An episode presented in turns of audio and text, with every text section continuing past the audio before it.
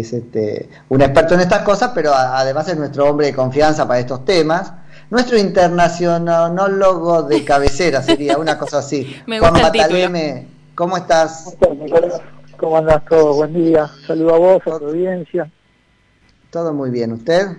Me alegro. Bien, acá estamos lidiando con lidiando con la realidad de Argentina que está de ser bastante, es, muy diferente que la realidad del resto del planeta, ¿no? Mientras el planeta Totalmente. nosotros no cerramos.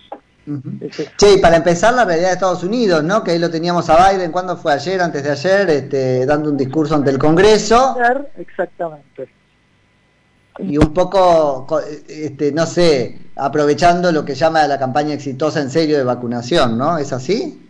Totalmente. Vos pensás que eh, los, los 100 primeros días de Biden están signados por la pandemia, por división social y por recesión, ¿no? Y, la recesión tenía que ver con resolver la pandemia, con resolverla efectivamente de poner de, poner en movimiento al país, que nunca se terminó de parar completamente, eh, Estados Unidos, y eh, vos fíjate que el, el, mensaje de Biden fue we are ready to take off, estamos listos para volver a despegar, ¿no? Yo creo que es fuerte.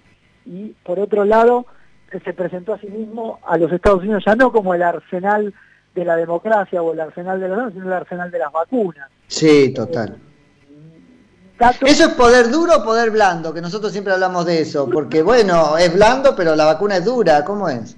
Claro, es poder blando. y, ¿sabes lo que pasa? Es, eh, de vuelta, la vacuna es poder duro, es capacidad tecnológica, es, capacidad, es recurso económico, es capacidad científica, etcétera. La vacuna es poder duro pero el problema es que lo puede hacer y, con ello puede hacer diplomacia de pandemia, porque sí, claro. fíjate que eh, vamos, la vacuna de Pfizer es una de las más efectivas, junto con Sputnik, junto con Sputnik y junto con la de Johnson Johnson. Em, perdón, con la de Moderna. Este, esas vacunas eh, son las que requiere el mundo y eso te genera, te genera influencia. Sinopharm es, es buena, pero es mucho menos efectiva que la vacuna de que la vacuna rusa y que la vacuna de eh, los Estados Unidos. Y los rusos demostraron que también son un jugador a nivel global desde el punto de vista eh, eh, desde el punto de vista de la vacuna, desde el punto de vista médico, ¿no? y eso genera un montón de reacción. Ya mirá el nombre que le pusieron, Sputnik, que fue este, su, su, logro en otra en otra carrera que era la espacial, ¿no?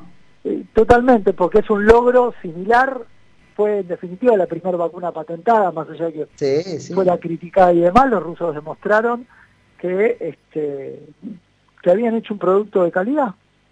Sí. Bueno, ahí hay trascendidos de que ahora está el gobierno, ¿no es cierto?, tratando de negociar, ayer hubo reuniones con la encargada de negocios norteamericana en Buenos Aires, este, de negociar vacunas, porque claro, se le seca India, se le seca este, China. Exactamente, y eso, eso te demuestra la diferencia entre lo que es la previsión y la no previsión. Sí, total. Che, Juan, a ver si me ayudas a ponerlo en su lugar, porque esto es como, ah, el logro de Biden y qué sé yo. Es un logro. Ahora bien, para esto tuvo que haber un, logro previo, que es alcanzarse las vacunas, las investigaciones. Trump ayudó mucho a eso. A ver, o, no. Exactamente, puso, puso en marcha lo que se conocía como la operación Warp Speed, en uso de lo de Star, Star Trek, que fue dar los fondos que se necesitaban para acelerar la investigación científica y sobre todo promover la variedad. Entonces vos tenías Pfizer con un método, Moderna con otro método, etcétera, ¿no? Eh, Trump, no Trump, Trump lo que logra en sí es, asignar los fondos para que Estados Unidos tuviera la vacuna. Yo creo que eso es un, logro eh, primero del Congreso norteamericano más no, pero y además lo hace en el momento donde tocaba hacer eso, pues si no creo que hay como una cierta injusticia en cómo se está valorando el Trump eh, de, la pandemia si oscurecemos esta parte. ¿Qué iba a hacer si la vacuna no estaba? Había que hacerla. El problema que tuvo, el problema que tuvo Trump fue un pésimo manejo de pandemia, fue cómo eh, cómo no manejó el día a día, cómo ah, claro. hizo, generó peleas, generó diferencias, este, no en el proceso de vacunación, se peleó con los gobernadores, cómo manejó los... Sí, sí. No, desinformó. Con aquellos que necesitaban cerrar rápidamente, cómo, cómo este, alentó, alentó desinformación, o sea, Trump fue pésimo en el día a día, en el mal manejo de la pandemia, en el día a día, en la crítica, ¿me entendés? En el discurso, eh, en pelearse con la OMS, etcétera, etcétera. Ahora, fue efectivo en habilitar todo para que haya vacunas, y lo que hace muy bien Biden es tener un programa de vacunación rápido, efectivo y tirar todo el músculo del Estado norteamericano que se vacune la mayor cantidad de gente posible en el menor tiempo posible. ¿no? Que en definitiva es una cuestión de corto plazo también. Ya, ya para Biden es una cuestión de corto plazo, de día a día. Por eso, por eso él puede señalar en esa, en esa discusión de los 100 días que ahora pueden soñar, que ahora pueden trabajar y que ahora pueden volver a discutir. Vos qué es lo que estás discutiendo, vos, qué es lo que estás viviendo, vos, vos compará, ¿no? Eh, recién decían que el discurso de Biden era uno de los discursos más de izquierda de los últimos años. A ver, eh, decir que se van a aumentar los impuestos en una sociedad que tiene capacidad para cambiar, para pagar impuestos, después de una catástrofe como fue la pandemia, no es de izquierda ni de mm. derecha, es un hecho de pragmatismo político. Decir que no voy a gastar en armas y voy a gastar en infraestructura y voy a lanzar un nuevo plan de reconstrucción de infraestructura, tiene mucho que ver con lo que decía Trump, pero que después no hizo, que era relanzar la, eh, relanzar con fuerza con fuerza los paquetes de reconstrucción societal. Ah, pero pará, pará, porque esto que vos estás diciendo es muy interesante, entre otras cosas para para que no suceda que ciertos logros, este, que el metamensaje sea que ciertos logros solo son de la izquierda. Ese es el punto. A ver, Estados Unidos puede puede requerirle a su sector privado cosas que son muy lógicas, pero como ya no le podés requerir más al sector privado de la República Argentina. ¿Me explico? Totalmente. Ese es el sí, Estados Unidos puede endeudarse porque Estados Unidos paga. Argentina no puede endeudarse porque Argentina no paga.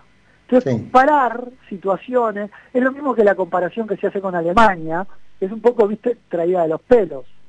ya lo creo, sí. Entonces, la clave de Biden, la clave de Biden es que necesita relanzar, no su administración, relanzar a los Estados Unidos desde el punto de vista de eh, lo que pasó con la pandemia. Claro. Entonces, sí, sí, sí, total, después de que Estados Unidos quedara knockout, aportando la mayor cantidad de muertos, este, la desorientación de Trump para el día a día. Exacto. Ok, ok. ¿Y cómo lo ves, este, bueno, cómo lo ves reinsertando a Estados Unidos en las otras cuestiones? ¿No? Es como muy discutido lo, lo de Afganistán, por ejemplo, la relación con Rusia. A ver, Biden, ¿qué no cambió entre Biden y Trump? El problema que tienen con China. ¿sí? El problema con China, tecnológico y político, sigue estando vigente, sigue siendo un problema. ¿Sí?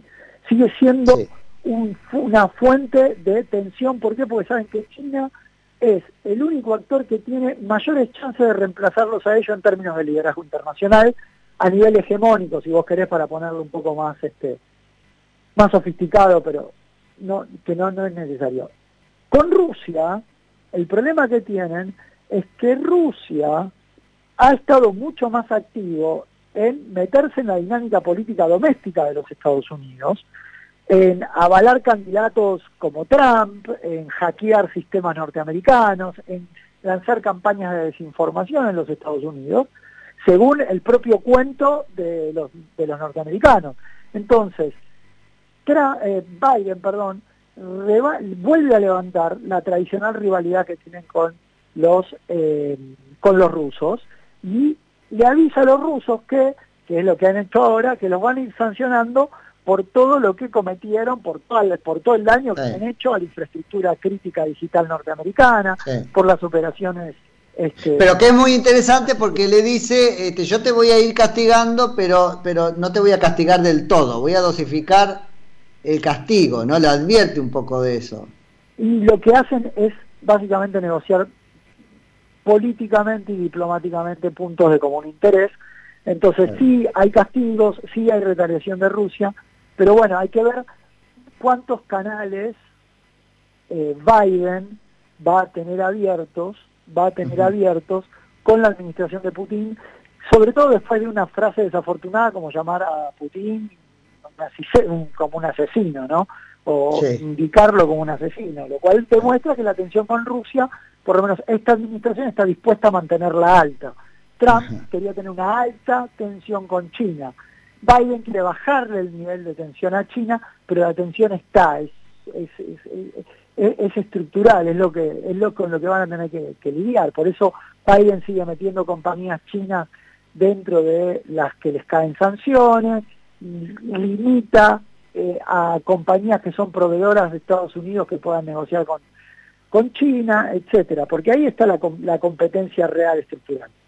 Totalmente. Y entonces, pero pará, no me queda claro esto. ¿Y por qué si tiene la competencia real con China es que elige este, pelear con Rusia? Porque Rusia actuó activamente en contra de la campaña de Biden y entró en contra de la campaña demócrata y porque ha sido muy evidente las campañas de desinformación que Rusia lanzó sobre el sistema político eh, norteamericano desde los mismos reportes del Senado, lo que, lo que evidencia el propio FBI, etcétera. ¿Cómo estamos, no es cierto, con la guerra de la información y la guerra? Ah, después, con esta charla caigo que hace un montón que no hablamos, ¿no? Porque hay como mil temas. Así es, hacía bastante que no, charlábamos. Pero ¿cómo estamos con el apagón de, este, ¿qué? ¿Está confirmado por Israel en, en Irán? ¿Fue?